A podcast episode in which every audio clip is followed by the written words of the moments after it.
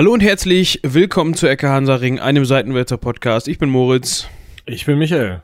Und jetzt darfst du deinen äh, Spruch nochmal bringen, den wir in dem ersten Versuch schon gebracht haben. Da sind wir aber leider unterbrochen worden und haben uns dann gedacht, Mensch, wir fangen nochmal von vorne an.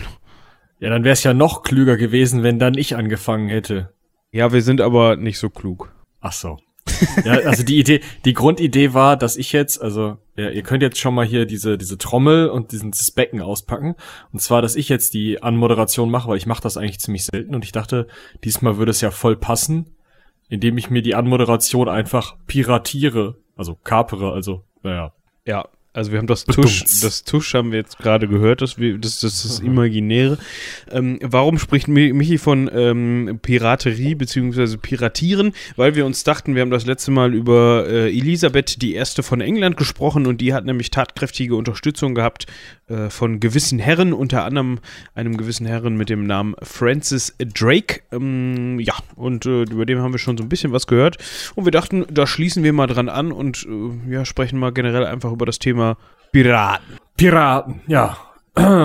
Folglich äh, fangen wir jetzt ganz vorne an. Die Entwicklung der Piraterie ähm, äh, beginnt eigentlich mit der Entwicklung äh, der Seefahrt.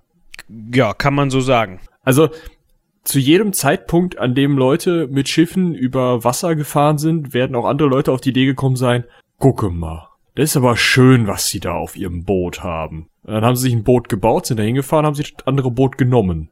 Ja, das ist im Grunde dasselbe wie ähm, die äh, Straßen- oder Wegelagerei, seit es Wege gibt. Genau. Weil also, da, will, da will nämlich einer vorbei und der hat im Zweifel was dabei, was ich auch haben möchte. Dann warte ich nämlich, dass der nämlich die Straße oder den Weg benutzt und wenn er kommt, sage ich, gib her. Genau.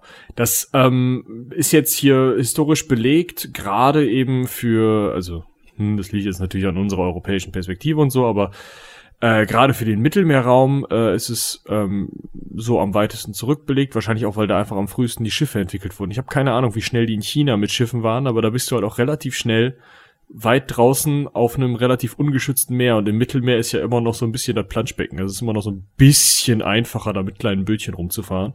Ja, wenn ihr irgendwo... Als, als jetzt mal so über den Atlantik paddeln. Ähm, in China war das, glaube ich, so, dass die schon früh mit äh, Schiffen angefangen haben, aber nie so die Hochseefahrer waren. Also generell in Asien. Ähm, Japaner, Chinesen, also sie sind dann eher so in Küst Küstennähe äh, rumgerudert, aber so mit Segeln war dann eher später oder wenig bis gar nicht. Also das ist jetzt so meine, soweit ich weiß. Das ist ja auch einfach ein ganz wichtiger Punkt. Vielleicht erstmal so für die Vorstellung der Schifffahrt. Wir reden jetzt von vormittelalterlicher Zeit, also wirklich Antike, ähm, vor, also Vorantike gibt's nicht, also so diese vorschriftlichen Kulturen oder gerade so Hochkulturen des frühen Mesopotamiens oder so. Mm, und eben die, die gesamte auch römische Antike, die ist nicht weit über dieses Stadium der Küstenschifffahrt hinausgefahren. Zwar haben die Römer eigentlich halt das Mittelmeer als Mare Nostrum bezeichnet und gesagt, hier, das ist unser Meer, ihr könnt uns hier nix. Wir haben dieses, also, ähm, wie hieß er denn noch? Äh, äh, äh, äh, ein römischer Stratege auf jeden Fall. Lass es Pompeius gewesen sein. Ja, müsste Pompeius gewesen sein. Ähm, der das Mittelmeer im Endeffekt erobert hat. Also der gesagt hat, wir machen das Meer jetzt mit römischen Truppen frei von Piraterie, frei von anderen, ähm, ja, weiß ich nicht, äh, Fraktionen oder so. Wir sorgen dafür, dass wir da mit unseren Handelsschiffen rumschippern können wie nix. Ohne Probleme, weil wir das äh, Meer eben kontrollieren. Trotzdem ist das eher Küstenschifffahrt, als groß dahin zu gehen und wirklich mal quer rüber zu fahren. Man fährt dann im Zweifel mal von einer Insel zur anderen, aber auch nur in so Tagesreisenetappen. Aber das geht ja auf dem Mittelmeer auch. Also es ist jetzt nicht so, dass man auf dem Mittelmeer irgendwie sechs Wochen geradeaus fahren müsste, bis man in irgendeiner anderen Küste ankommt. Deswegen äh, haben wir da halt auch wirklich eher so, einen, so einen Piratenhafen, wo man dann mal rausfährt, Tag oder so, guckt, ob man was findet, äh, sich das Schiff dann greift und dann wieder zurück in den Piratenhafen fährt. Und wenn einem dieser Piratenhafen von den Römern unter den Hintern weggebombt wird, dann ja, steht man halt da auf offener See. Ja. ja. Ähm, was ist noch interessant zu der Zeit? Oh, Schiffskämpfe zu römischer Zeit ist auch geil. Ja gut, das waren also so generell ähm, äh, Seeschlachten gestalteten sich ja eigentlich eher darin, ähm, dass du nicht dieses typische hast, was du später, mit später meine ich viel, viel später, Also dann, ähm, ja, wann fängt das an? Äh, ich sag jetzt mal ganz grob 15., 16., 17.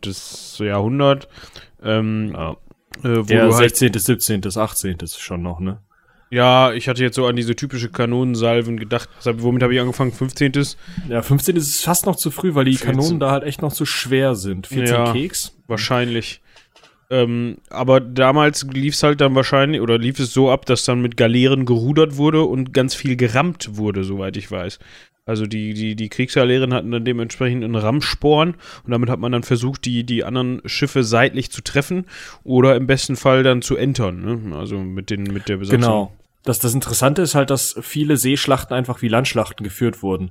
Also, dass man hingegangen ist, den Gegner gerammt hat oder ähm, versucht hat, irgendwie längsseits zu gehen und dann mit so, mit so, ja, das kennt man aus Piratenfilmen auch, so Seil und Haken oder Brett und Haken oder so, den Gegner halt festzuhalten. Genau. Und dann vernünftige Planken zu legen und dann ganz normal für den Landkrieg ausgebildete Soldaten, ganz normale Legionen, rüberzuschicken, den anderen da auf die Mütze hauen zu lassen und den Kahn mitzunehmen. Weil, ich meine, Schiffbau ist ja auch bis in, in heutige Zeit ist ein Riesenaufwand.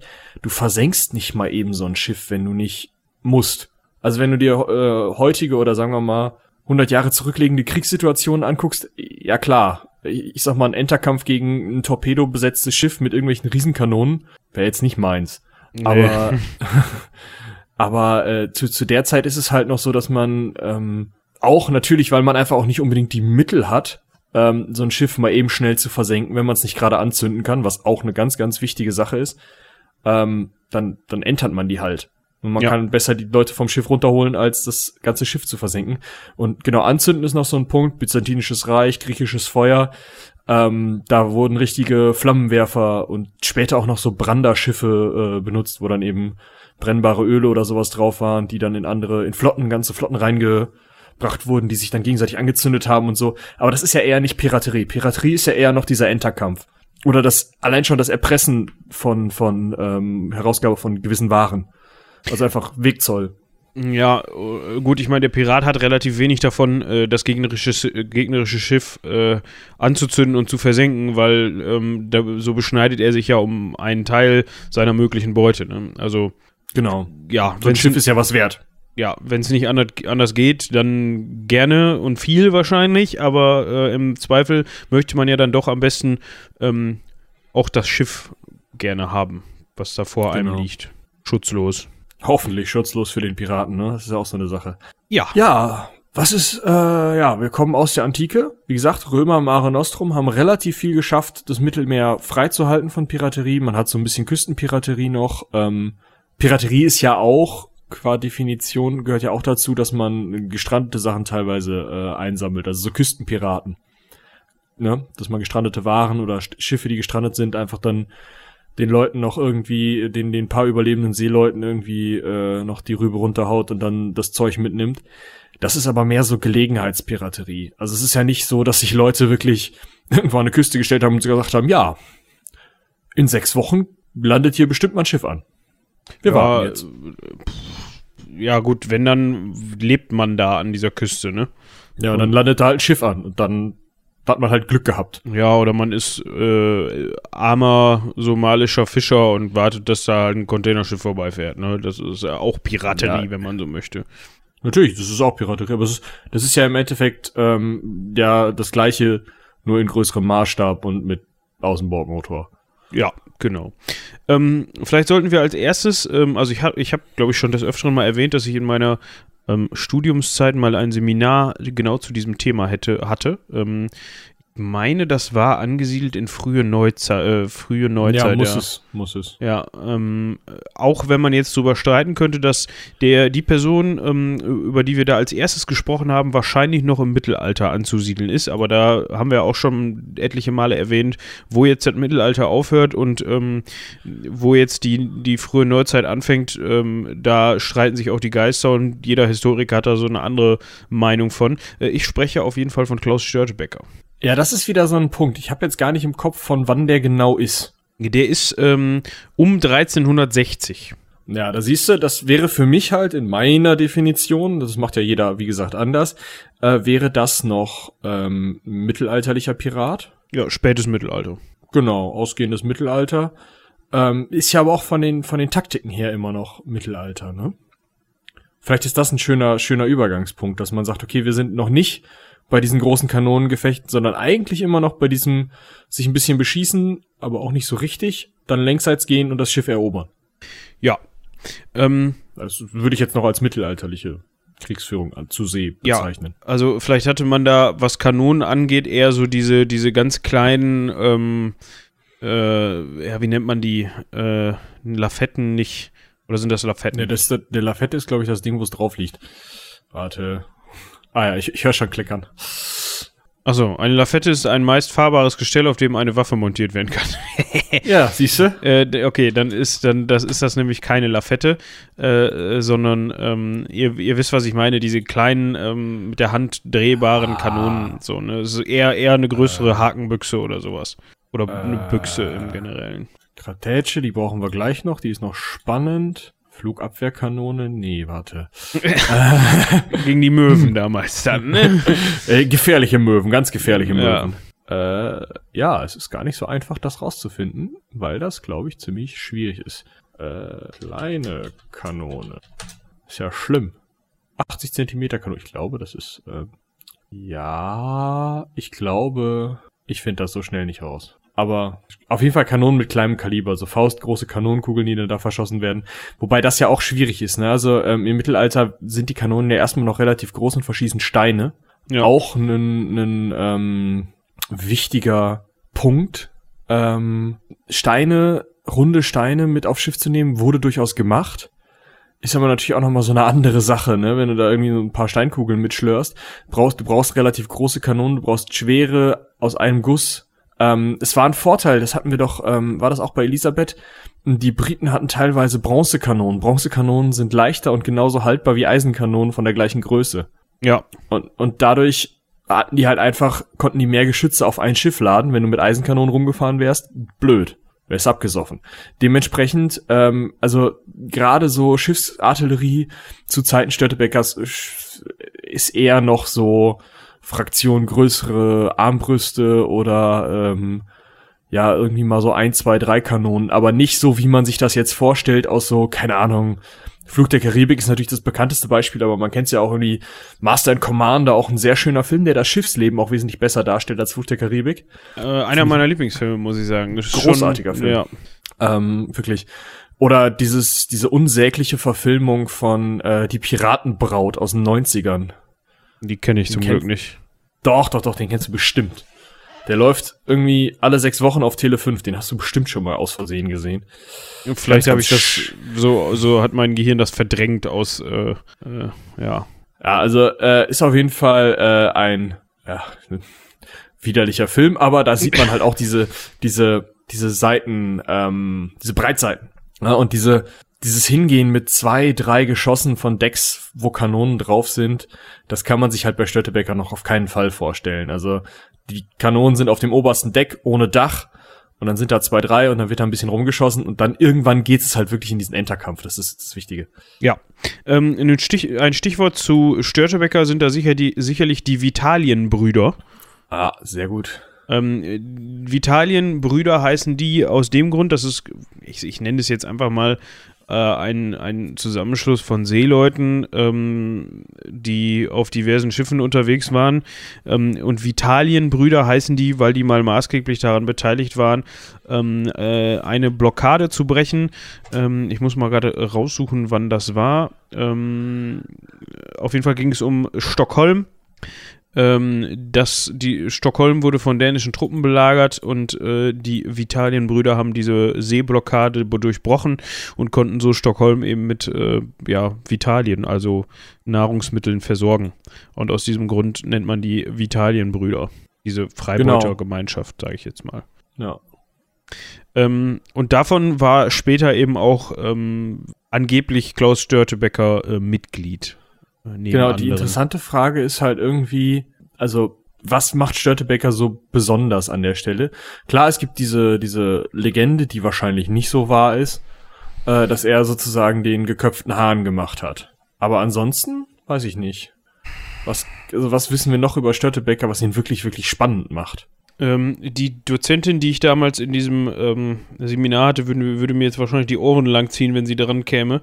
Ähm, aber alles in allem kann man sagen, dass das vor allem dann ähm, interessant an ihm ist, dass er äh, oft die Seiten gewechselt hat und auch selten aus eigenem Antrieb ähm, oder genauso oft, äh, genauso wenig aus, nee, andersrum, genauso oft aus ähm, eigenem Antrieb geraubt hat, wie ähm, dass er von einer Gesellschaft verpflichtet, äh, was heißt verpflichtet, dazu angeheuert worden ist, weil ähm, schon zu dem Zeitpunkt ähm, wurden Kaperbriefe ausgestellt.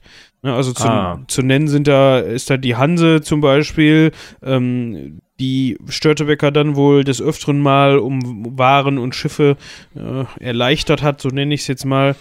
Ähm, ja, das ist. Ah, und dann, also durch diese, durch diese Wank, diesen Wankelmut sozusagen, ähm, ist er halt spannend und wahrscheinlich dann kommt noch dieser Ruhm der Vitalienbrüder dazu und dann diese Aktion, mit dem er wurde halt, also der Legende nach wurde Störtebeker am Ende zum Tode verurteilt und hat mit dem, weiß ich gar nicht mit wem, mit dem Richter oder so ausgehandelt, alle Leute, an denen ich ohne Kopf, von meiner Mannschaft, an denen ich ohne Kopf vorbeilaufe, die kommen frei. Und er ist dann wohl an der ganzen Mannschaft vorbeigelaufen. Aber ist halt auch die Frage, also wahrscheinlich ist er irgendwie umgefallen, hat noch seinen ersten befreit vielleicht so, seinen ersten Mann und dann ist das halt durch gewisse Wirtshauserzählungen und sowas mit dem stillen Postprinzip irgendwann zu, ja, ist er noch nach Hause gefahren, hat nochmal Tschüss gesagt oder so geworden. Ne? Also. Ja, ja. Man kennt ähm, solche Geschichten. Ja, äh, also die haben unter anderem haben unter anderem äh, mal die Schweden unterstützt, äh, haben dann für die äh, Kaperfahrten in Nord- und Ostsee unter, äh, unternommen. Ähm, gegen haben, die Hanse. Gegen, zu, zum einen gegen die Hanse, aber auch gegen, äh, gegen die Dänen und die Lübecker ähm, und hat dafür eben auch Kaperbriefe erhalten. Äh, er hat nebenbei dann angeblich noch die ähm, Tochter des friesischen Häuptlings Kenno ten Broke geheiratet. Geil. ja, ähm, könnte man fast mit äh, Luppe und äh, wie hieß er äh, noch? Äh, Tönne. Tönne Brönstrup äh, ja, genau. verwechseln. Ähm, Kenno ten Broke, ja, finde ich gut. Genau, der hatte bestimmt eine ganz, äh, äh, ganz wunderbare, äh, attraktive Tochter. Ja. Das klingt jetzt fieser als er, egal. Ähm, das, ich meinte das ernst, warum denn nicht? Ne? Ja. Ich habe übrigens was rausgefunden. Ja. Die Geschütze, die du meintest, sind Drehbassen. Ah ja, das sagt die Drehbrassen so rum. Das sind so sind so Dinger, die stellst du halt auf die Reling mit einem mit einem Pinökel, den du in die Reling rammst sozusagen. Und dadurch sind die dann drehbar gelagert. Und die hatten so einen 5 Zentimeter Durchmesser. Das heißt, die sind relativ spät erst aufgekommen ähm, 17. Jahrhundert ungefähr. Ähm, und ähm, dann 17. 18. Jahrhundert sowas, ja, also dann sind das halt wirklich kleine Geschütze, die wirklich nur dafür da sind, das Deck des Gegners leer zu fegen. Also man fährt relativ nah ran, so weit ist die Reichweite nicht. Und dann tust du da alles rein, was du so findest an kleinem metallischem Zeug, was man rumfliegen lassen kann. Also so spannende Sachen wie gehacktes Blei, Auch Nägel, mal eine Gabel. Ja, das kennt man jetzt wieder aus Flucht der Karibik. Ja. Ähm, in Papierhüllen verpackter Schrot. Ne, das sind diese äh, Kartätschen, die man vielleicht auch noch mal kennt. Also so alles, was Spaß macht, wenn man es mit großer Beschleunigung aufs gegnerische Deck schießt, wo die Leute warten, dass sie davon beschossen werden dürfen. Ähm, und dafür waren die Dinger halt gut so. Und das kann man sich halt nicht unbedingt vorstellen, dass das die Vitalienbrüder schon hatten, sondern die hatten eher so noch klobrigere, oft nicht auf Rollen gelagerte Kanonen, wo man dann irgendwie teilweise eine halbe Stunde brauchte, um die wieder zu beladen, um dann nochmal schießen zu können und sowas. Also, solange die Geschütztechnik noch nicht weit genug ausgefeilt war, kann man sich halt diesen, diesen Schiff-zu-Schiff-Kampf noch nicht wie im Piratenfilm vorstellen. Das wollte ich eigentlich nur sagen. Ja. Gut, Vitalienbrüder, Störtebaker haben wir dann in der Stelle abgehakt? Äh, würde ich sagen. Ähm, wollen wir wollen ja eigentlich zu den goldenen Piraten. Wir wollen ja zu, hier, wie heißt er? Francis? Äh, Blackbeard. Ach so. Francis, ja, genau. Ja, erstmal Francis. Ähm, wir springen an dieser Stelle, würde ich mal sagen, äh, ins ähm, 15., äh, ins äh, 17. Jahrhundert. Bin ich jetzt richtig rum? Also wir springen sozusagen von dieser Zeit, äh, wo Störtebaker irgendwie äh, in der Ostsee rumfährt oder ein bisschen vielleicht auch noch in der Nordsee und mal ein Schiff zu Fuß erobert, springen wir jetzt direkt in Richtung, wir haben die neue Welt entdeckt. Also, ne? Kolumbus war in Amerika, äh, die ähm, Kolonialreiche in Amerika entstehen, also diese, ja, diese ganze Ausbeutung, wo dann wirklich nur, nur ins Mutterland ein vollbeladenes Schiff nach dem anderen zurückgefahren wird. Das ist so die Zeit, wo wirklich die, die Piraten dann groß aufkommen. Ja, kann man so festhalten. Ähm, wir haben ja schon, ähm, wir haben ja schon erwähnt, Francis Drake spielt eine Rolle äh, unter äh, Elisabeth der Ersten, genauso wie äh, halt hieß der Walter Rawley. Ja, ich glaube schon, ne? Mhm. Ähm, die dann eben unter anderem, äh, genau wie jetzt Störtebecker auch von ähm, Elisabeth dazu ja, verpflichtet oder ja, die offizielle Erlaubnis bekommen haben, spanische Schiffe zu überfallen und ähm ja, es ist ja immer so eine Sache. Also es geht ja von von wirklichen Armeeschiffen, denen nur ein Kaperbrief ausgestellt wird, denen dann gesagt wird, hey, kapert mal. Äh, und es kommt halt von der anderen Seite gibt's halt auch Piraten, die dann einen Kaperbrief ausgestellt kriegen, weil sie halt irgendwie bei den Engländern vorstellig werden und sagen, hey, wir haben da so ein Gewerbe, wäre doch mal cool, wenn ihr, ne? Uns da das unter die Arme greifen. So Brief, oder? genau. Genau. Wäre mal cool. Wir würden auch so 20 Prozent abgeben. Und so von beiden Seiten gibt's halt so alle möglichen Zwischenstufen. Mhm. Ja, und da einer davon ist halt eben Francis Drake, der hat eben von Elsbeth gesagt kriegt, ja, du, spanische Schiffe immer gerne. Ja. Ähm, da könnte man jetzt nochmal eben drauf eingehen, wie wir da der, ähm, also zum einen sind diese ähm, Leute, gerade was Francis Drake angeht, und da geht's, der hatte noch einen, ähm, war das nicht sein Vetter? Ähm, oh, ich bin mit den Verwandtschaftsverhältnissen von Briten äh, im 17. Jahrhundert nicht so ganz vertraut. Ja, sein, sein Vetter war nämlich vor ihm noch ähm, äh, ah, okay. Gar nicht so, äh, der hatte nämlich schon viel eher das mit den Schiffen. Äh, John Hawkins, meine ich, äh, war sein Vetter, genau, habe ich recht. Äh, John Hawkins war nämlich weit vorher schon, äh, was heißt weit vorher, ist halt älter als Francis Drake. Ähm, ja. Und der war, wer, war halt vorher schon als Handels, ja, hatte, hat Handelsfahrten unternommen, ich drücke es jetzt mal so aus. Ähm, unter anderem halt hat er auch ganz stark Sklaverei betrieben.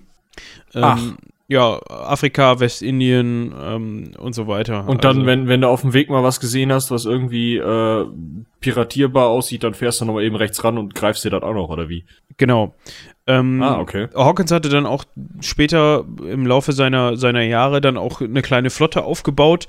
Ähm, ja, und sein ähm, Vetter Francis Drake äh, war, glaube ich, unter ihm teilweise erster Offizier, bevor er sich dann, bevor er dann ähm, äh, ein eigenes Schiff und dann selber. Ja, also so, hm. umso größer die Flotte dann äh, wurde, hat äh, Francis Drake natürlich dann unter seinem Vetter auch ähm, ein eigenes Kommando gekriegt. Natürlich dann ist es dann ein Admiral, ist das dann Admiral John Hawkins, wenn er. Ja, wahrscheinlich, aber Francis Drake war ja auch irgendwann Admiral. Ja. Ne, also, ähm, die, also man sagt ja immer, boah, ist ein Captain, aber meistens, ähm, also die haben sich natürlich gerade auf Piratenschiffen dann oft auch einfach genannt, wie sie wollten. Ne? Also du kannst ja auch Gottkaiser nennen, wenn du möchtest. Wenn du 20 Mann hast, die dich wählen, dann bitte. Ne? Also auf so einem Piratenschiff. Das war ja komplett, gerade später dann nochmal, war das ja wirklich eigenständig. Die haben ja wirklich gemacht, was sie wollten. Ja. Was zu dieser Romantisierung beiträgt, die vielleicht noch ein bisschen schwierig ist, aber da können wir gleich nochmal drüber reden. Ähm, was haben denn die äh, englischen Freibeuter und vor ihnen, das ist vielleicht auch noch ganz spannend, die französischen Freibeuter so alles überfallen? Wir haben ja gerade schon so ein bisschen geredet drüber, was, was wurde da transportiert und so. Ähm, es ist halt wirklich die Kolonialwaren, beziehungsweise die, das, ja, das, was man so an, an Gütern ausbeuten konnte. Gerade ähm, Silber und Gold aus den ähm, Kolonien der Spanier in Südamerika, ähm, musste ja irgendwie per Schiff nach Hause, ne? Sonst bringt's ja nichts. Und diese Schiffe wurden halt unglaublich gerne ähm, überfallen und gerade diese, also es gab immer einmal im Jahr so eine Silberflotte, die von äh, Südamerika rübergefahren ist nach Spanien und da sind halt einige Angriffe draufgefahren worden und ist auch einiges geschafft worden. Besonders wenn man es eben schaffte, in bester Löwenmanier so ein Schiff abzutrennen und das dann zu erobern, dann hat man ja schon für einen einzelnen Piraten, für ein einzelnes Piratenschiff unglaublich viel Beute gemacht. Ähm, und die Silberflotte wird wahrscheinlich weiterfahren, um den Rest der Schiffe zu, zu ähm, sichern. Also ja. es ist wirklich, ähm, ja, ja, es geht halt wirklich um diese, diese, also gerade die Spanier waren am Anfang echt Opfer dieser Piraterie in der neuen Welt. Und äh, da geht's eben um die Kolonialwaren. Ja. Ähm, ja, Hawkins war, ähm, hatte natürlich immer sehr viel mit den Spaniern zu tun. Du hast gerade schon die Silberflotte erwähnt. Ähm, da gibt es so eine nette, nette Anekdote. Ähm, er hat zum Beispiel von äh, 1567 bis 1569 eine Reise angetreten, mh, wo er dann erst äh, ja, auf dem Weg nach Afrika bisschen gekapert hat, ähm, in Sierra, Sierra, Leone ein paar ähm, schwarze Sklaven an Bord genommen hat, ne, was man dann halt so macht ähm, und nach ähm, Westindien gebracht hat. Mh, auf dem Rückweg ist er in einen Sturm gekommen. Huch. Ja, äh, und musste dann äh, in San Juan de Ulua, ich will es richtig aussprechen. Ähm, oh ja, okay, hätte ich jetzt keine Ahnung. Ähm, ja. das, das, das ist ein äh, Inselfort äh, vor Veracruz. Ja, wir ordnen Veracruz mal eben geografisch ein ähm, wo das denn in Mexiko überhaupt liegt.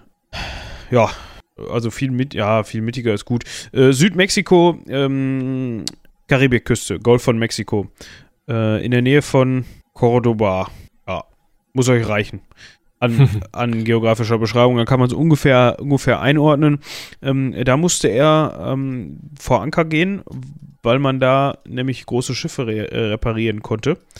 Ähm, gut war, dass die dort die spanische, ja, wie nennt man das, die spanische Besatzung? Besatzung? Ja, nee, ich suche ein anderes Wort.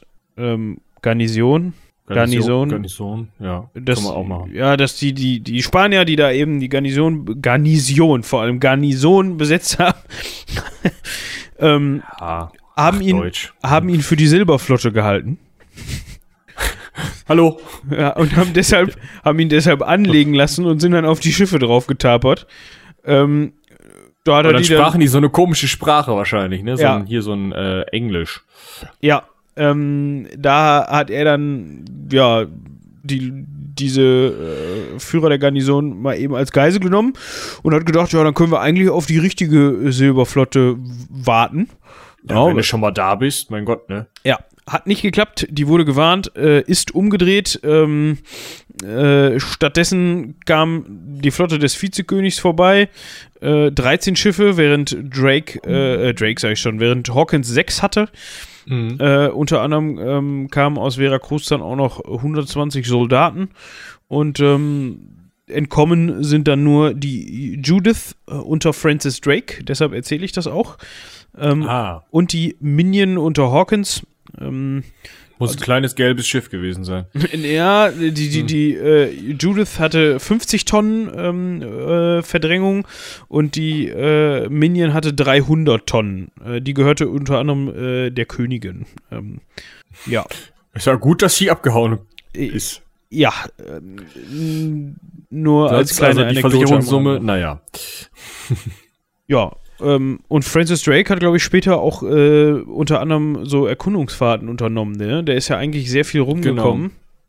Der hat ja auch eine Weltumsegelung gemacht. Also da, das ist halt auch so dieses, da sind wir noch in einer Zeit, wo dieses Piratendasein ähm, noch so, ein, so eine Übergangs, ähm, ja, also so einen Übergang hat. Also man hat noch nicht so fest, das ist ein Pirat, sondern man hat diese ähm, ja, diese staatlich ähm, gewünschten Piraten, diese Kriegswaffe Piraterie eigentlich. Also man kann das ja wirklich so sehen, dass dieses, äh, oder in so einem Krieg oder Kalten Krieg zwischen England und Spanien, je nachdem wann man sich gerade befindet, dass die Piraterie wirklich eingesetzt wurde, um dem anderen zu schaden, beziehungsweise auch einfach, um äh, Gold und Silber, beziehungsweise äh, also Geld eben einfach in die eigenen Staatskassen zu spülen und die eigene Flotte nochmal ein bisschen zu stärken.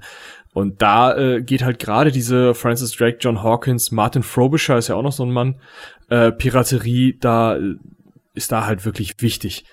Und das ist so der Punkt, ähm, also da, das ist ja sozusagen noch staatliche Piraterie und interessant für, für diese Flug der Karibik Piraterie, um mal in diesem Bild zu bleiben, ist ja eigentlich erst so das späte 18., äh, nee Quatsch, äh, späte 17., früher 18. Jahrhundert. Also diese, dieses angeblich goldene Zeitalter. Ja.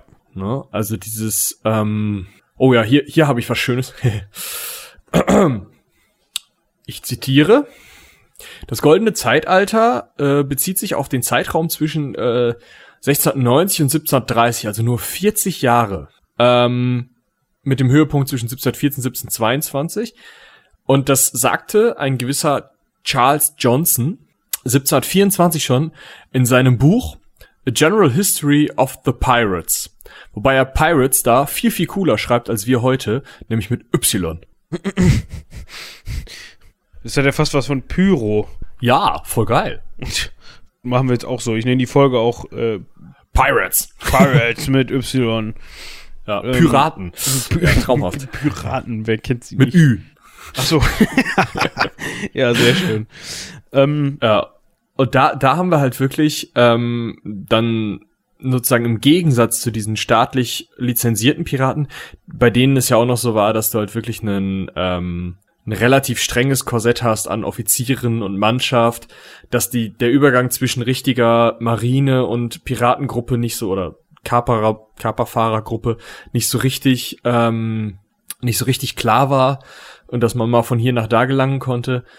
Ähm, und im Gegensatz dazu hat man halt in diesem goldenen Zeitalter wieder mehr so diese, ja, das wird ja Stöttebecker auch relativ romantisiert angesagt, diese, diese Gruppe von Männern, die sich darauf einigt, Kaperfahrt zu machen, die sich auf einen Kapitän einigt und die sich auch irgendwie immer abstimmt, ähm, ja, wohin's jetzt gehen soll und sowas. Ja, also abseits dieser, also klar hatte man keine losen Strukturen, aber losere als, als in der, zum Beispiel in der britischen Kriegsmarine oder so. Ja, ja also, in der also britischen Kriegsmarine, wenn man da sagte, äh, Chef, können wir nicht irgendwie links rum, dann wurde man schon mal Kiel geholt, ne? Also. Ja, zumindest ausgepeitscht ein bisschen. Ja. Ich weiß nicht, wer, wer sich da äh, für interessiert, sollte vielleicht, ja, eine, eine Verfilmung von Meuterei auf der Bounty sich angucken, aber vielleicht nicht eine zu alte, weil die sind Augenkrebs. Alles klar. Ich, ich, fand, ich fand die mit ähm, Anthony Hopkins als Captain Bly ganz gut. Es gibt auch eine ältere, auch mit einem ganz bekannten Schauspieler, wo sie dem Typen so dermaßen viel Schmiere aufs Gesicht gepappt haben, dass du seine Mimik nicht mehr siehst. Ganz schlimm. Irgendwas in 50er. Ja. Ja. Aber beides sehr, sehr saubere äh, Schiffsfilme. Also, ne, die Leute sind alle glatt rasiert und nicht dreckig und so. So wie sich das, wie das ja damals war. Die hatten ja ihre, ihre Nasszellen unten, jeder an seiner Hängematte. Ja. Haben die jeden Morgen geduscht, sich rasiert. Ähm, ich glaube, die Nasszellen waren die, also die Hängematten. So, die hatten so eine Doppelfunktion, die. Ach so, ja, ja. Und dann halt noch, ne, dann sind sie aufgestanden, haben in die Hängematte noch ihre Uniform gelegt. Dann haben sie die Hängematte dreimal umgedreht, dann war die halt auch gereinigt und, keine Ahnung, gemangelt. Nee, nee, nee, nee. Perfekt. Nee, also es ist ja viel zu kompliziert gedacht. Die haben sich selber mit Uniform und einem Eimer Wasser in diese Hängematte gelegt und haben sich dann, so weißt du, so dreimal um sich selbst gedreht und dann war, ja. ja alles zusammengewaschen und saß perfekt. Ah ja, und dann, wenn es eingegangen, also wenn, wenn, wenn du zu heißes Wasser genommen hast, ist es so ein bisschen eingegangen und dann saß es halt wie, wie eine zweite Haut. Ja. Ah ja, okay. Aber man kann hier alles haben, ne? Ja, also halten wir fest, so war es nicht. Man muss sich das mal vorstellen, was das teilweise für Schiffsgrößen ähm, im, im Gegensatz zu äh, was für Besatzungen das war. Also wie viele Leute da auf wie viel Raum zusammengesetzt waren, das ist unglaublich. Ähm, ich suche gerade mal äh, Zahlen. Ich fände es interessant zu sehen, ähm, wie sich die Schiffsgrößen entwickelt haben. Also ich hatte eben ja. gesagt, 300, äh, 300 Tonnen äh, hatte die Minion von äh, John Hawkins, das war ähm, 16. Jahrhundert, Ende 16. Mhm. Jahrhundert. Äh, jetzt würde mich mal interessieren, was so ein Linienschiff äh, dann, ja, weiß nicht, 1730 gehabt hätte oder so, oder? Ja, wir wissen ja, also wir können ja mal 15. Jahrhundert, so eine klassische Karacke die kennt man ja schon, aber eine Galeone des 16. Jahrhunderts. Äh, äh, 17. Jahrhundert. Und dann kommen wir ja schon eigentlich in Richtung Linienschiff, Fregatte, Tralafitti. Bum, bum, bum. Ja, ne, Fregatte. Ähm, mit was ist denn der Blackbeard rumgefahren? Also eine Karacke, ne, Schiff des 15. Jahrhunderts, 1400 Keks, äh, 500 Tonnen Verdrängung, maximal. Also bis zu. Äh, Galeone, das ist dann so Fraktion ähm, Francis Drake. Da sind wir. Ah, das ist so eine übergeordnete Klasse. ist natürlich schwierig.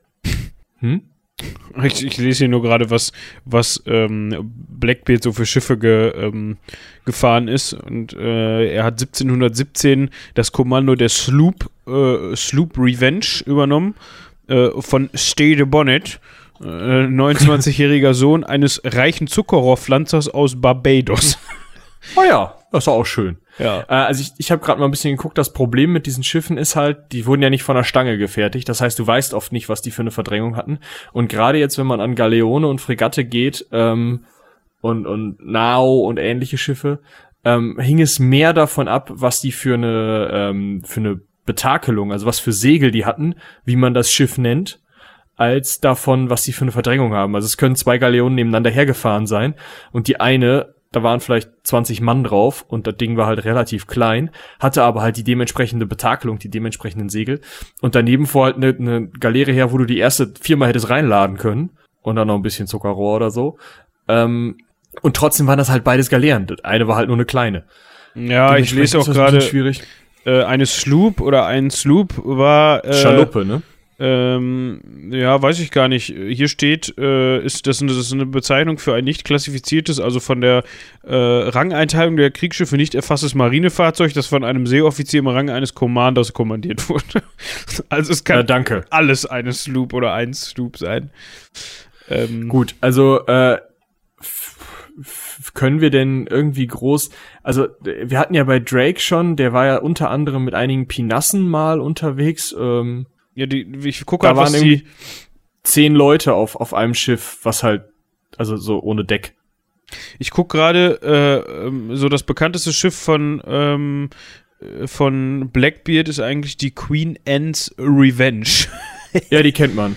Schönes, äh, schöner Name, aber ich glaube, ja. hier steht jetzt auch, ach, die hatte auch 300 Tonnen Verdrängung. Ja, das scheint ja eine relativ gängige Größe dann zu sein. Ja, obwohl das, glaube ich, vielleicht zu dem Zeitpunkt äh, Hawkins war das wahrscheinlich schon äh, ziemlich ein ziemlich großer Brummer und zu Zeiten ähm, Blackbeards war das wahrscheinlich eher äh, klein und schlank und ja. Ja, es kann, es kann wohl sein. Ähm, ich würde vorschlagen, wir machen das einfach folgendermaßen. Ähm, ihr, unsere Hörer, schreibt uns, wenn ihr begeisterte Schiffskenner seid, gerade äh, euch in Segelschiffen des äh, 17. und 18. Jahrhunderts auskennt, das wären jetzt so die spannenden für uns. Ähm, dann schreibt ihr uns einfach eine Mail an Piraten, also mit Y, at seitenwälzer.de und äh, klärt uns mal auf, wie viele Leute waren da auf so einem Kahn, wie groß war so ein Kahn und ähm, ja, was muss man sich da eigentlich groß vorstellen? Also ist so diese diese Relation, die man ja immer hat von von eben Flut der Karibik oder ähm, Master and Commander, ist die soweit richtig? Und wenn man sich das so vorstellt, wenn die das ganze Schiff an, also die ganze Mannschaft an Deck versammeln, ist das Deck ja voll. Ähm, das ist ja dann, ne, wenn man es noch zweimal runtergeht, das wird ziemlich eng auf Dauer. Äh, ja, also, wie muss man sich das so vorstellen? Schreibt uns doch einfach mal. Also ich sehe hier halt gerade, ich, ich gucke gerade mal so nach Fotos von der Queen, Queen Anne's Revenge. Ähm, mhm. Und die wird auch divers dargestellt. Also ähm, die, das Ding, also es gibt ja, man weiß ja, wo das Wrack von dem Teil liegt. Ich weiß nicht, ob man ja. das sogar schon ähm, geborgen hat. Wahrscheinlich nicht, oder? Äh, also wenn mich nicht alles täuscht, haben sie, hat man das doch. Ähm, äh, der Schiffstyp in der Bucht, in der Bucht von äh, Beaufort ähm, oder Beaufort, je nachdem. okay. Achso, ähm, ist eine Kleinstadt in, in North Carolina. Vor der Küste ist das gefunden worden. Ähm, 96 schon. Moment. Äh, ach so, nee, die haben mal den Anker geborgen, aber ähm, das ganze Schiff wohl nicht, aber ja, wie das jetzt genau ausgesehen hat, keine Ahnung. Also am bekanntesten ist diese, ist diese Darstellung mit diesem hochgezogenen Heck, ähm, was schon sehr Black Pearl-mäßig, Flug der Karibik-mäßig ausgesehen hat. Ähm, weiß ich jetzt nicht. Äh, was man auf jeden Fall festhalten kann, ist, dass man äh, weniger Raum auf so einem äh, Piratenschiff zur freien Verfügung hatte, also als Person, äh, als man es in so einer heutigen Bundeswehrkaserne hat. Und das kann man sich, also das ist ja schon wenig, so zu sechs Mann auf einer Stube, ne? Also ja. irgendwie mit Privatsphäre und mal eben irgendwie, ähm, weiß ich nicht, allein in Ruhe pinkeln gehen, war halt nicht. Achso, ähm, es ist nicht besonders hilfreich, muss ich sagen, dass in Fluch der Karibik 4 Blackbeard äh, thematisiert wurde und dementsprechend ein, ähm, ein Modell der Queen Anne's Revenge gebaut worden ist für diesen Film. Und ich habe mir die ganze Zeit gedacht, als ob das so ausgesehen hat. Das sieht aus wie von Fluch der Karibik. Es ist von Fluch der Karibik. ja, das passiert. Äh, ich bin mal eben äh, an der Tür. Kleinen Moment. Ja. So, da bin ich wieder. Ja, ähm, für alle, die jetzt äh, in irgendeiner Weise gehofft haben, dass die Queen Anne's Revenge wirklich ähm, irgendwas mit der Version aus Fluch der Karibik zu tun hatte, muss ich euch ganz bitterlich enttäuschen. ähm, die Queen Anne's Revenge war nämlich, also vielleicht eben kurz als Hintergrund, ähm, war eine, soweit man weiß, eine französisch-holländische Co-Produktion, also sowohl in Frankreich als auch in Holland gebaut. Ähm, ist dann ähm, 1713, nee, 1710 vom Stapel gelaufen. Ähm, beziehungsweise 1709 schon vom Stapel gelaufen, 1710 hatte die dann ihre erste Fahrt, ähm, war dann auch direkt ein, äh, ein Schiff für, für Kaperei ähm, und wurde dann 1712 als Sklavenschiff umgebaut, äh, lief aber durchgehend unter französischer Flagge, so wie ich das hier sehe, ähm, bis dann halt 1717 ähm, Blackbeard gesagt hat, das ist ein schönes Schiff. Das, das nehme ich. Das nehme ich. Ähm, ja, ansonsten, es gibt so ein recht ja, passendes Modell davon, äh, basierend, also nicht eins zu eins, aber basierend ungefähr so, wie sie ausgesehen haben könnte, was die Größenordnung angeht. Äh, 26 Kanonen, ähm, ja. Aber da haben wir es ja im Endeffekt schon wieder, ne? 26 Kanonen ist ja nicht so viel. Nee. Ja, wenn man sich dann überlegt, so, oh, Breitseite, mh, hm, keine Ahnung, ähm, drei Decks oder so, wie man sich das halt vorstellt, ne? Ja, ist nicht. Ja, gut, die späteren, die späteren Linienschiffe, ne, ähm, ja, klar. waren auch so unterwegs, aber das waren dann Kriegsschiffe. Das waren dann keine, äh, die, die wenigsten Piraten waren wahrscheinlich mit Linienschiffen unterwegs. Da hättest ja auch einfach diese Art und Weise des, der, des Kampfes, auf den wir vielleicht auch noch mal eingehen können, gar nicht mehr äh, führen können. Also im Gegensatz zu diesem, man, man stellt sich nebeneinander und ballert irgendwie aufeinander ein, äh, war das das piratenartige Kämpfen ja eher dieses, man versucht aus einem Winkel, in den das gegnerische Schiff mit seinen Kanonen nicht schießen kann, ranzukommen, möglichst viel ähm, irgendwie ähm, dem, dem Gegner vom, vom Deck zu schießen, um dann halt ähm, ja zu entern ne, und den Kahn zu übernehmen. Das ist ja eine ganz andere Kampfart, als wenn man mit einem Kriegsschiff sagt, ja, den anderen müssen wir jetzt mal versenken. Ja. Ne, deswegen wäre halt so ein, so ein Linienschiff einfach überhaupt nicht hilfreich gewesen, sondern man braucht halt irgendwas Schnelles, Kleines. Ja, genau. Ähm, ja. Ist richtig. Man muss ja auch irgendwie wieder verschwinden können, ne? Ganz schnell. Äh, bei ja, Linienschiffe ist so, glaube ich, die, die typisch, das typischste Linienschiff, ähm, das die äh, HMS äh, Victory von Admiral Nelson, äh, drei Kanonendecks, so was.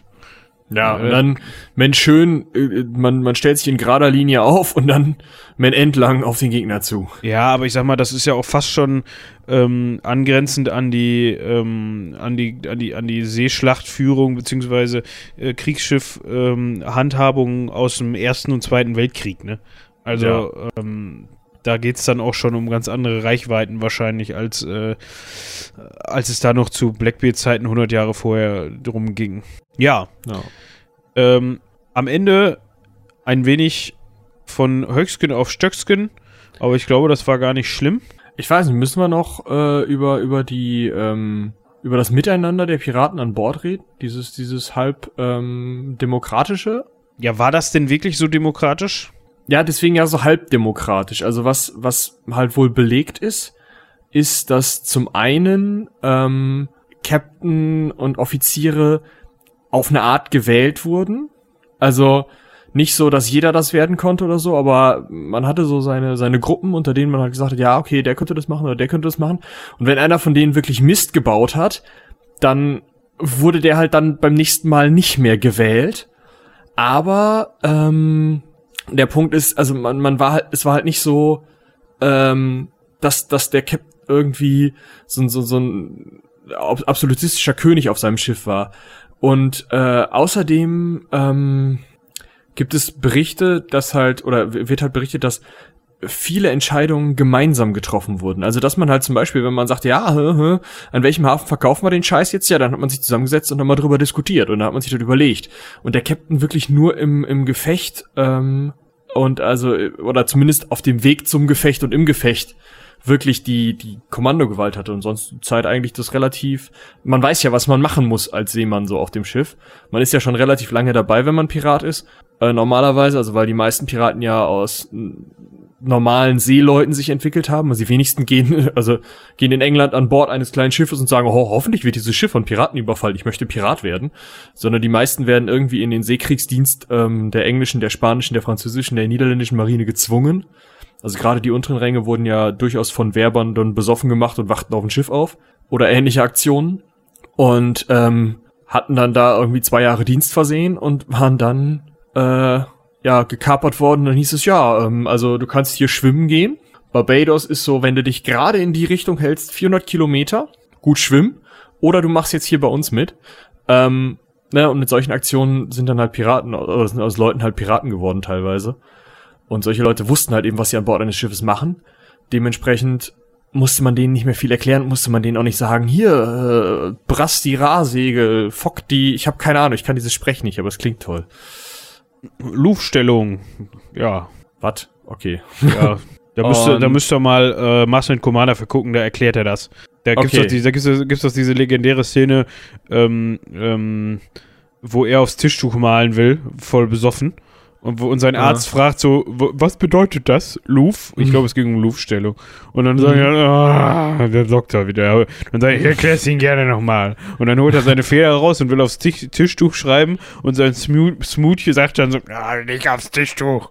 Und dann, sagt er, dann schmeißt er seine Feder weg, weil er dann keinen Bock mehr hat und sagt, ah, es bedeutet das und das. Aber ich komme nicht mehr drauf, was es jetzt war. Ja, okay. Also, äh, irgendwie so auf jeden Fall. Ja. Und das äh, vielleicht auch noch ja? Äh, wo, ich, wo ich das hier gerade sehe, ähm, eben zum Vergleich, ähm, die äh, HMS Victory, also das Linienschiff mit den drei Kanon Kanonendecks, äh, hat, hatte 3500 Tonnen Verdrängung. ähm, 850 Mann Besatzung, davon 31 Pulveraffen. Ich, mich hat jetzt interessiert, was Pulveraffen sind. Äh, Pulveraffen sind Kinder, ja, Kinder, die die Aufgabe hatten, äh, ja, das Pulver aus der Pulverkammer zu den Kanonen zu bringen. Ja, cool. Äh, so kann man äh, seine Karriere äh, in der Marine früh starten und ja. auch, glaube ich, früh beenden, wenn man so bedenkt, wie oft so ein Pulverlager dann doch mal Rums gemacht hat. Ja, du, aber ich glaube, wenn das Pulverlager von der HMS Victory äh, Bums gemacht hätte, was es zum Glück nie hat, weil das Schiff gibt's noch, ähm, dann äh, ja. er hätte auch die Kapitänskarriere geendet, das stimmt. Genau. Also war, glaube ich, egal, ob du Pulveraffe warst und nicht, das Ding hatte über 100 Kanonen, also. ja. Ja, äh, wo ich jetzt noch mal drauf hinaus wollte, ähm, so neben dieser, dieser, ähm, ja, halb demokratischen Struktur, was interessant ist, was aber auf solchen kleinen Räumen vielleicht auch ganz wichtig ist, wenn man sich halt überlegt, dass dieses Piratenschiff ja ein einzelner, also eigentlich ein kleiner Staat in sich ist. Es hängt ja alles davon ab, dass man sich so verhält, dass die gesamte Gemeinschaft überleben kann. Und deshalb ähm, gab es krasse Strafen. Also wenn man halt, also man konnte ziemlich viel machen, so halt gerade irgendwie rumfahren und kapern war so voll okay. Aber wenn du halt dich, ähm, keine Ahnung, äh, an Bord zum Beispiel geprügelt hast, dann war da nicht viel mit ja, du, du, du, mach das doch äh, bitte nicht nochmal äh, oder so ähnlich, sondern ähm, da hieß es dann oft direkt rüber, runter oder aussetzen, eben weil das so wichtig war, dass alle zusammen funktionierten. Und wenn man eine Streiterei hatte, dann hat man gesagt, ja okay, wir müssen das austragen. Wenn wir das nächste Mal Landgang haben, können wir es austragen. Und solange bleibt das bitte unterm Tisch. Das ist vielleicht auch nochmal ein ganz interessanter Punkt. Ja, hat dann nicht immer geklappt, aber dafür gab es dann halt äh, ähm, Maßnahmen, um die Crew eben, äh, ich will nicht sagen bei Laune zu halten, sondern eher im mhm. Gegenteil, mhm. ähm, bei Disziplin zu halten. Ja. Ja. Gut. Aber ich würde sagen, dann, also so erschöpfend haben wir es jetzt noch nicht behandelt, aber ich glaube, wenn wir uns jetzt ewig lange äh, in Kleinigkeiten verlieren, ist es halt auch nicht so cool, oder? Nee, also wir hatten auch für die Zuhörer eben, wir hatten auch in der Vorbesprechung schon ungefähr äh, überlegt, wie, wie umreißen wir das Ganze denn jetzt, weil wie gesagt, ich hatte da mal ein ganzes Semester lang ein Seminar zu einmal die Woche. Da sind wir natürlich noch wesentlich mehr dann auf äh, ähm, ähm, äh, nicht Tönne Brönstrup, sondern ähm, ähm, wie heißt der Mensch, der noch, der, den ersten, den wir behandelt Störtebaker. haben, Störtebaker, ähm, eingegangen und so weiter und auch sehr viel auf Francis Drake. Ähm, Oder meinst du Keno, wie hieß er nochmal? Sein Nee. Schwiegervater? Nicht sein Schwiegervater. Äh, der war aber auch schön. Also der Name. Ob der Mhm. Schwiegervater schön war, da weiß ich nicht. da wissen heute wahrscheinlich die wenigsten. Ja, wenn die, wenn die äh, Frau schön war, wie du ja gesagt hast, dann Ja, ich meine, so ein Störtebecker, der, der nimmt ja auch nicht jede. Ne? Der nimmt ja auch dann nur die, ne, die Häuptlingstochter, die friesische, die war bestimmt auch dann. allein diese. Kombination Friesisch und Häuptlingstochter finde ich schon traumhaft. Ja, das ist, das ist cool, ne? Ich stelle mir, ich stell mir halt gerade so einen Dude, also ich meine, das ist wahrscheinlich schon für Friesen beleidigend, aber mit so einem, mit so einer ähm, Hamburger Schifferjacke vor, es ist wahrscheinlich wirklich für Friesen schon beleidigend, aber egal, ich komme aus für die Süddeutschland. Ja, ist auch so. Äh, Ähm, mit so mit so einem ähm, Indianer-Kopfschmuck. ist nicht so wichtig. ja, wie auch immer. Einmal darf ich sagen pro Folge. Ja, ich glaube, an jetzt sind wir auch an dem Punkt erreicht, äh, angekommen, ne? Ja, wir sind an dem Punkt erreicht, ganz genau. Okay. oh Mann. Ähm, oh, ich sehe gerade, die konnte war nur sieb, 9 Knoten, 17 km schnell. Das war, war eine Menge die, also diese HMS Victory. Aber gerade den, den Link auf, deshalb sehe ich das gerade. Fand ich witzig. Sehr schnell. 17 kmh. Ja. Meine Fresse, du. Ja, das ist schon Fahrradgeschwindigkeit. Stell mal vor, du musst damit irgendwie über den Atlantik oder so, ey. Meine Fresse. Ja, hast ein paar Tage zu tun. Ja. Gut. Ähm, ja, wir hatten eben in der Vorbesprechung schon überlegt, wie umreißen wir das ganze Thema. Wir wollen jetzt ja hier auch nicht fünf Stunden lang Podcast drüber machen. Man hätte sicherlich an der einen oder anderen Stelle nochmal detaillierter darauf eingehen können. Ähm, haben wir Das aber könnt nicht. ihr ja gerne machen in den E-Mails, die ihr uns schreibt. Genau. Wir haben das an, An dieser Stelle jetzt piraten.seitenwälzer.de. einfach nicht gemacht. Ja. ja Piraten. Genau. Ja. Schön. Ja. In diesem Sinne. Äh, ja, müssen wir noch das Cross-Selling machen. Vergiss das nicht. Ja, da war ich ja gerade bei. Wo- ich wollte gerade ausholen, aber jetzt darfst du das machen. Ach, scheiße. Ja gut, okay. Warte, äh, was, was müssen wir denn cross-sellen? Wir müssen als erstes cross-sellen das akademische Viertel. Ich weiß nicht, in welcher Folge die sind, aber äh, sie haben auf jeden Fall einige interessante studienbezogene Themen. Ah, dieser Konkurrenz-Podcast da. Dann haben wir äh, spontan und selten, aber spontan, spontan, spontan. Ja. Ähm, unseren, ja, Laber-Podcast. Ähm, und last but not least, really not least, ähm, am Freitag ist die neueste Folge des Heldenpicknicks erschienen. Ähm, Staffel 4. Staffel 4, Folge 1. Deswegen auch die kleine Referenz mit Tönne Trupp. Den könnt ihr da kennenlernen. Ich würde sagen, äh, freut euch drauf und äh, viel Spaß. Und sein Esel Luppe. Luppe, ja. Luppe. Gut. Ich bedanke mich wie immer recht herzlich fürs Zuhören. Wir müssen mal gucken, was wir nächste Woche machen. Ähm, wir suchen uns was raus. Wir müssen endlich mal wieder rückwärts in die Geschichte gehen. Also wir müssen mal jetzt richtig Mittelalter machen. Also wir haben ja, gut, wir haben Ja, ich schon... habe auch hart Bock auf Mittelalter, aber wir sind ja gerade, warte mal, du hattest den 100-jährigen Krieg angeschnitten, also so gegen 1500 sind wir, ne? Ja, wir haben, haben ja auch schon Johann ohne Land und 100-jähriger Krieg und so was haben wir gemacht. Also das war ja voll Mittelalter. Also wir waren Weißt schon wir- beim Mittelalter, aber wir müssen mal vielleicht irgendwie was Deutsches machen oder so. Ja, ich habe da eine schöne Idee für nächstes Mal. Sag ich dir gleich, damit wir die Leute nicht spoilern.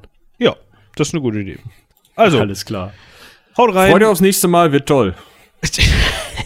Ja, ich glaube, ist bestimmt toll gewesen geworden. Wenn ihr das, egal. Haut rein, bis zum nächsten Mal. Ciao. Bis dahin, tschüss.